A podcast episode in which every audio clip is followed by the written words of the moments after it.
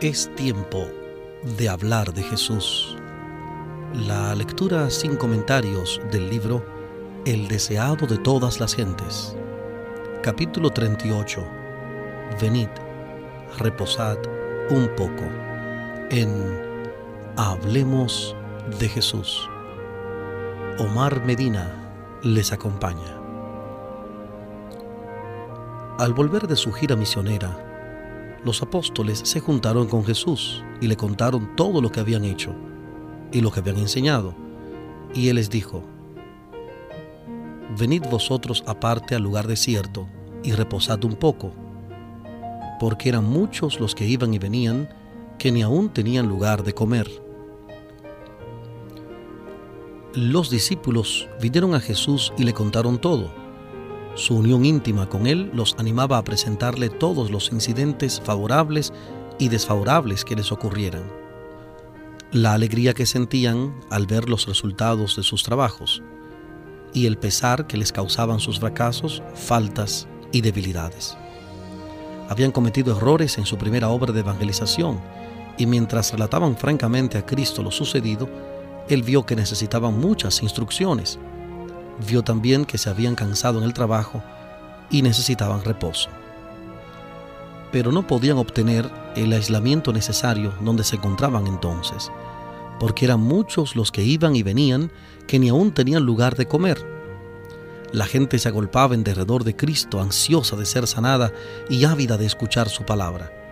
Muchos se sentían atraídos a Él porque les parecía ser la fuente de toda bendición. Muchos de los que se agolpaban en derredor de Cristo para recibir el precioso don de la salud le aceptaban como su Salvador. Muchos otros que temían entonces confesarle a causa de los fariseos se convirtieron cuando descendió el Espíritu Santo y delante de sacerdotes y gobernantes airados le reconocieron como el Hijo de Dios.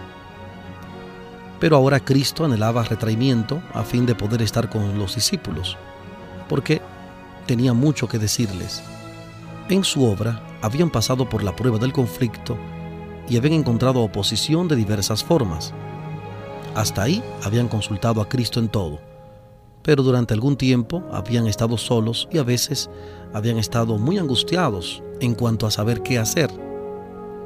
Habían hallado mucho estímulo en su trabajo porque Cristo no los había mandado sin su espíritu y por la fe en Él habían realizado muchos milagros pero ahora necesitaban alimentarse con el pan de vida. Necesitaban ir a un lugar de retraimiento donde pudiesen estar en comunión con Jesús y recibir instrucciones para su obra futura. Y Él les dijo, venid vosotros aparte al lugar desierto y reposad un poco. Cristo está lleno de ternura y compasión por todos los que participan en su servicio él quería mostrar a sus discípulos que Dios no requiere sacrificio, sino misericordia. Ellos habían consagrado todo su corazón a trabajar por la gente y esto agotó su fuerza física y mental. Era su deber descansar. Al notar los discípulos cómo sus labores tenían éxito, corrían peligro de atribuirse el mérito a sí mismos, de sentir orgullo espiritual y así caer bajo las tentaciones de Satanás. Les esperaba una gran obra y ante todo debían aprender que su fuerza no residía en sí mismos, sino en Dios. Como Moisés en el desierto del Sinaí, como David entre las colinas de Judea o Elías a orillas del arroyo de Carit, los discípulos necesitaban apartarse del escenario de su intensa actividad y para ponerse en comunión con Cristo, con la naturaleza y con su propio corazón.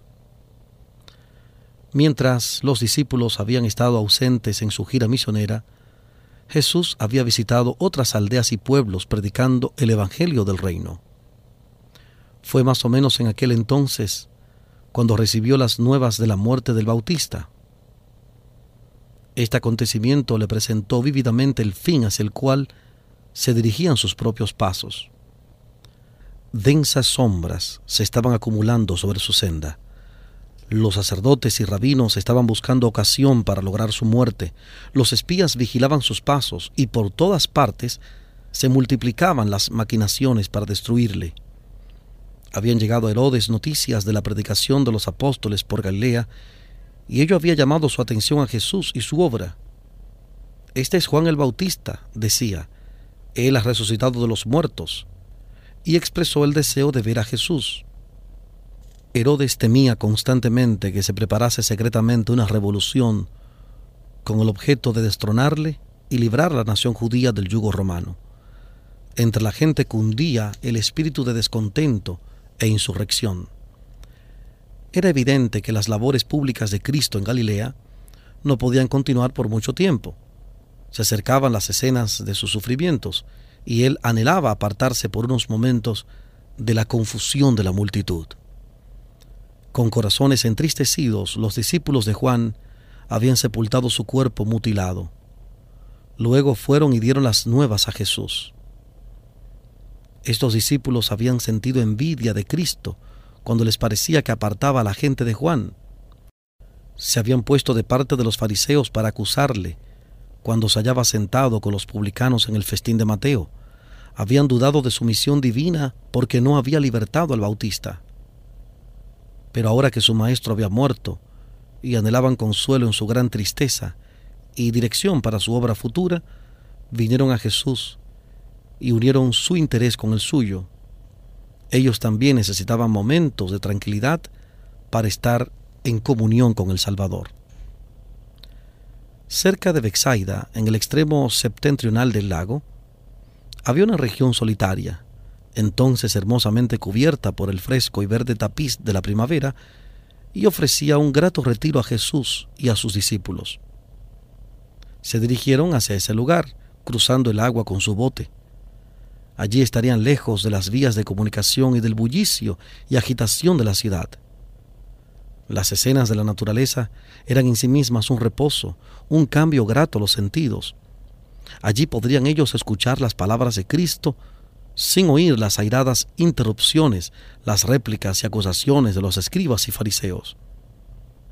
Allí disfrutarían de unos cortos momentos de preciosa comunión con la compañía de su Señor.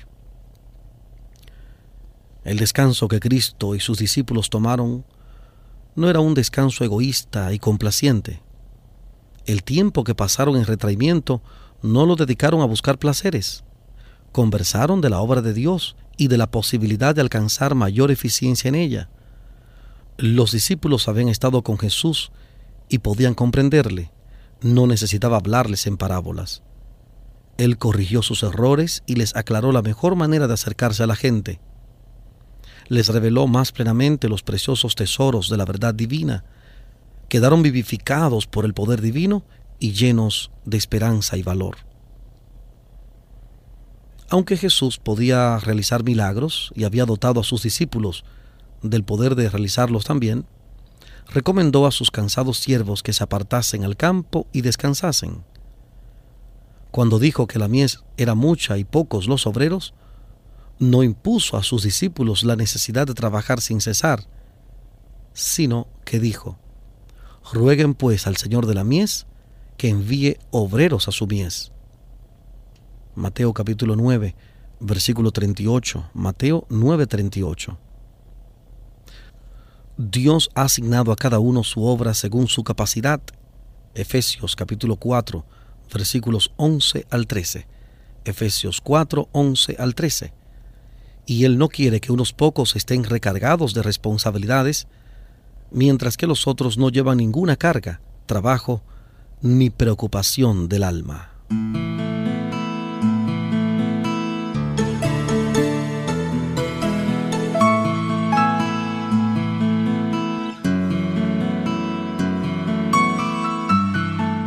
Estamos presentando la lectura sin comentarios del capítulo 38 del libro el deseado de todas las gentes. Capítulo 38. Venid, reposad un poco. En Hablemos de Jesús.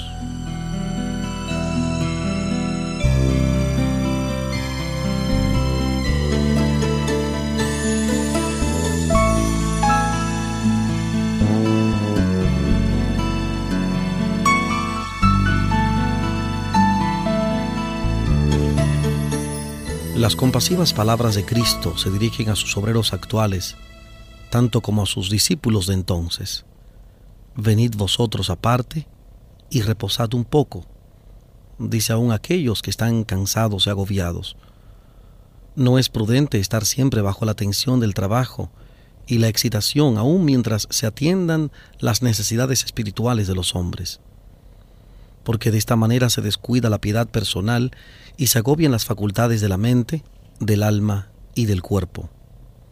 Se exige abnegación de los discípulos de Cristo y ellos deben hacer sacrificios, pero deben tener cuidado no sea que por su exceso de celo Satanás se aproveche de la debilidad humana y perjudique la obra de Dios. En la estima de los rabinos, era la suma de la religión estar siempre en un bullicio de actividad. Ellos querían manifestar su piedad superior por algún acto externo. Así separaban sus almas de Dios y se encerraban en la suficiencia propia. Existen todavía los mismos peligros. Al aumentar la actividad, si los hombres tienen éxito en ejecutar algún trabajo para Dios, hay peligro de que confíen en los planes y métodos humanos.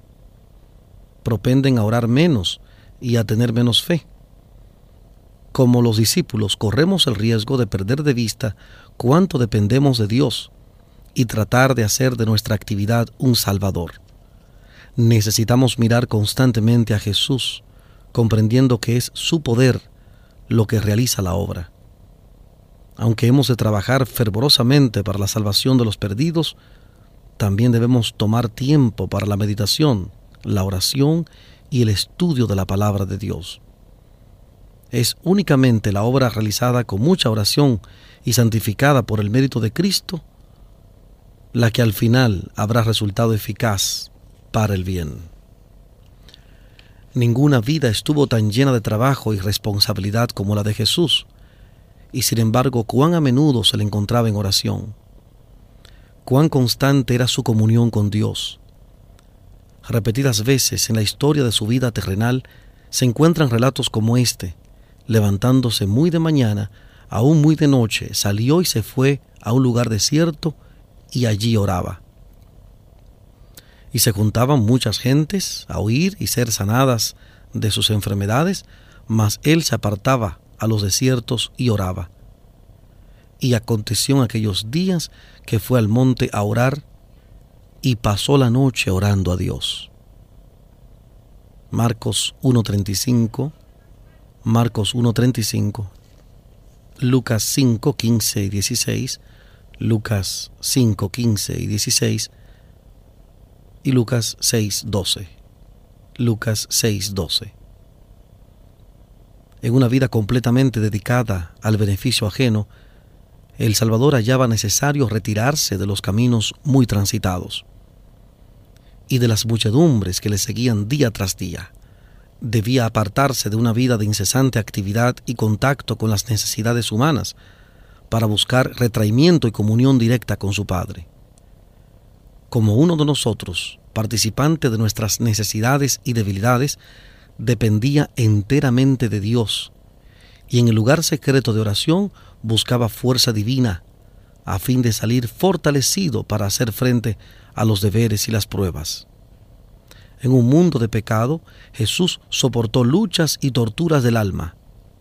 En la comunión con Dios podía descargarse de los pesares que le abrumaban. Allí encontraba consuelo y gozo. En Cristo el clamor de la humanidad llegaba al Padre de compasión infinita.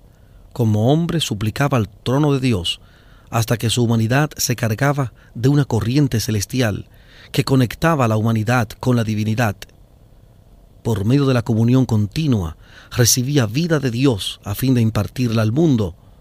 Su experiencia ha de ser la nuestra. Venid vosotros aparte, nos invita. Si tan solo escuchásemos su palabra, seríamos más fuertes y más útiles.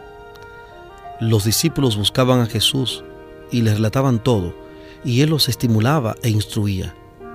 Si hoy tomásemos tiempo para ir a Jesús y contarle nuestras necesidades, no quedaríamos chasqueados. Él estaría a nuestra diestra para ayudarnos. Necesitamos más sencillez, más confianza en nuestro Salvador. aquel cuyo nombre es Dios fuerte, Padre eterno, príncipe de paz, aquel de quien está escrito, el dominio estará sobre su hombro, es el consejero admirable. Él nos ha invitado a que le pidamos sabiduría y Él da a todos abundantemente y sin reproche. Isaías capítulo 9 versículo 6, Isaías 9 6 y Santiago 1.5. Santiago 1.5 en todos los que reciben la preparación divina, debe revelarse una vida que no está en armonía con el mundo, sus costumbres o prácticas, y cada uno necesita tener experiencia personal en cuanto a obtener el conocimiento de la voluntad de Dios. Debemos oírle individualmente hablarnos al corazón. Cuando todas las demás voces quedan acalladas y en la quietud esperamos delante de Él, el silencio del alma hace más distinta la voz de Dios. Nos invita. Estén quietos y conozcan que yo soy Dios. Libro de Salmos capítulo 46 versículo 10. Salmo 46 10. Solamente allí puede encontrarse verdadero descanso. Y esta es la preparación eficaz para todo trabajo que se haya de realizar para Dios. Entre la muchedumbre apresurada, y el recargo de las intensas actividades de la vida, el alma que es así refrigerada quedará rodeada de una atmósfera de luz y de paz. La vida respirará fragancia y revelará un poder divino que alcanzará a los corazones humanos.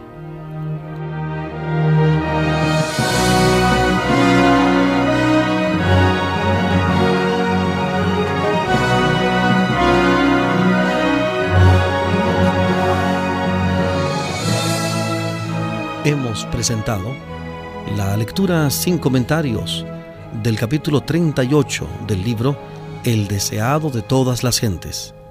Capítulo 38. Venid, reposad un poco.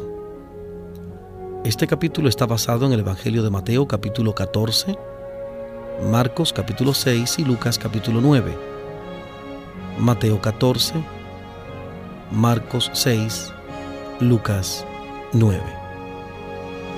Hablemos de Jesús. Omar Medina les agradece la fina gentileza de la atención dispensada.